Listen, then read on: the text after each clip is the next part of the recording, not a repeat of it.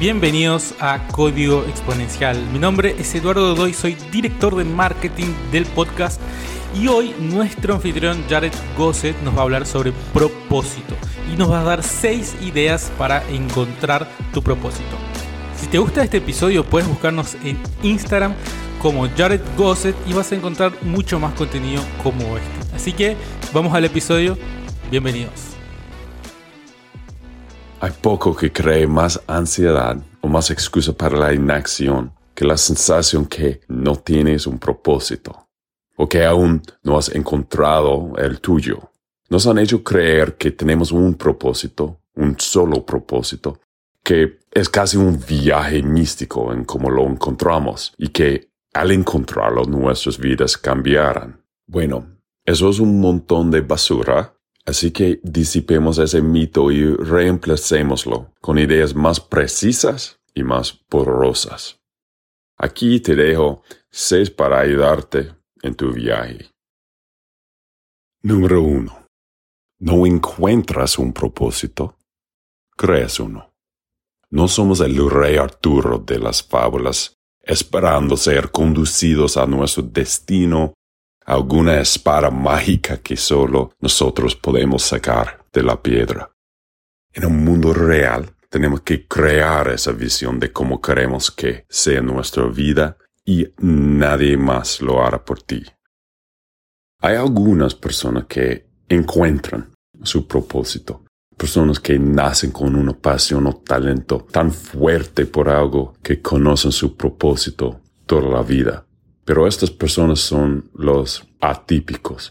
El 99% de nosotros tenemos un viaje más complicado, incluyéndome a mí. Pero la belleza de crear nuestro propósito es que somos los autores. Llegamos a elegir. Número 2. Tienes más de un solo propósito. Si eres padre y propietario de un negocio, ¿cómo puedes simplemente tener un solo propósito? No puede ser, es demasiado unidimensional y no somos así. Tenemos múltiples áreas en nuestra vida que exigen un propósito de nosotros. Tenemos nuestras profesiones, nuestras relaciones, nuestra salud, nuestras pasiones, podemos y debemos tener un propósito dentro de cada área. Número 3. Tus propósitos pueden cambiar con el tiempo. Cambiamos y evolucionamos por lo que nuestros propósitos también deberían hacerlo. Si crees que crearás un propósito que se mantenga durante toda tu vida, crearás uno demasiado pequeño para el largo plazo o demasiado imponente para el corto plazo. Como dijo Víctor Franco, autor de El hombre en busca de sentido, el sentido de la vida siempre cambia, pero nunca deja de ser. A medida que cambia el sentido, también puede cambiar el propósito. Número 4. Los propósitos más convincentes son más grandes que tú pero no tienen que cambiar el mundo. El propósito emana de un enfoque externo. Los propósitos más fuertes están apegados a otras personas. Escuchamos historias sobre alguien que corrió un maratón para recaudar dinero para el tratamiento contra el cáncer que salvó la vida de su hermana o soportar años de un grado agotador en la universidad para algún día comprar una casa para su madre. Busca un propósito que sea más grande que tú. Y tu propósito no tiene que cambiar el mundo podemos encontrar sentido en una causa más grande que nosotros mismos. Y esa causa puede ser simplemente el amor de otro ser humano.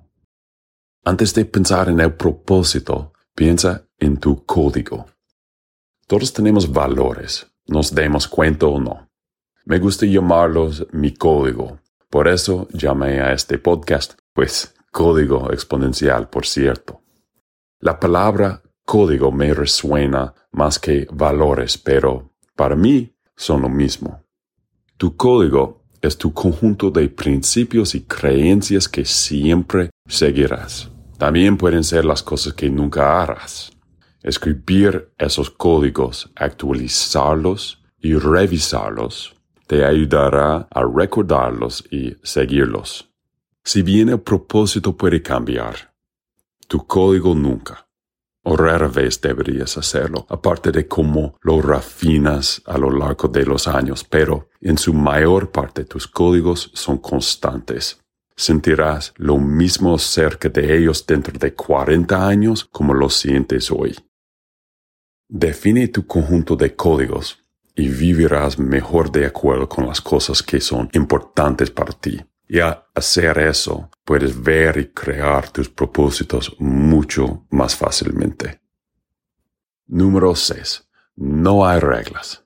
Tu propósito puede ser lo que sea que lo que hagas.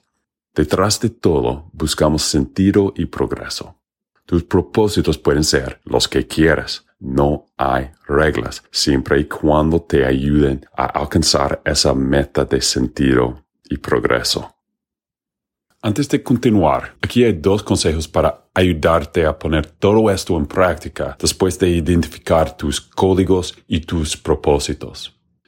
Primero, como Gary Keller había hecho famoso, concéntrate en tu única cosa. ¿Qué necesita más atención en este momento? ¿Tu relación, tu dinero, tus estudios, tu negocio?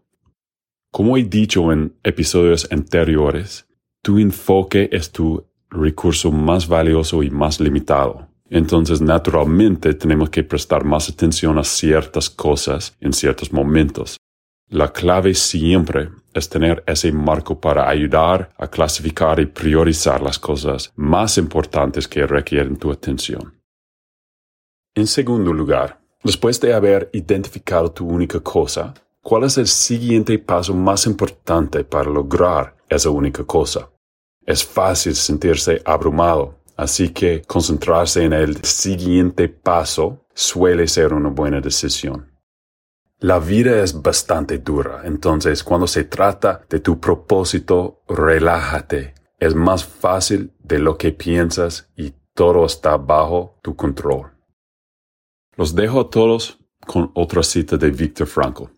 En última instancia, el hombre no debe preguntarse cuál es el sentido de su vida, sino que debe reconocer que es a él a quien se la pregunta.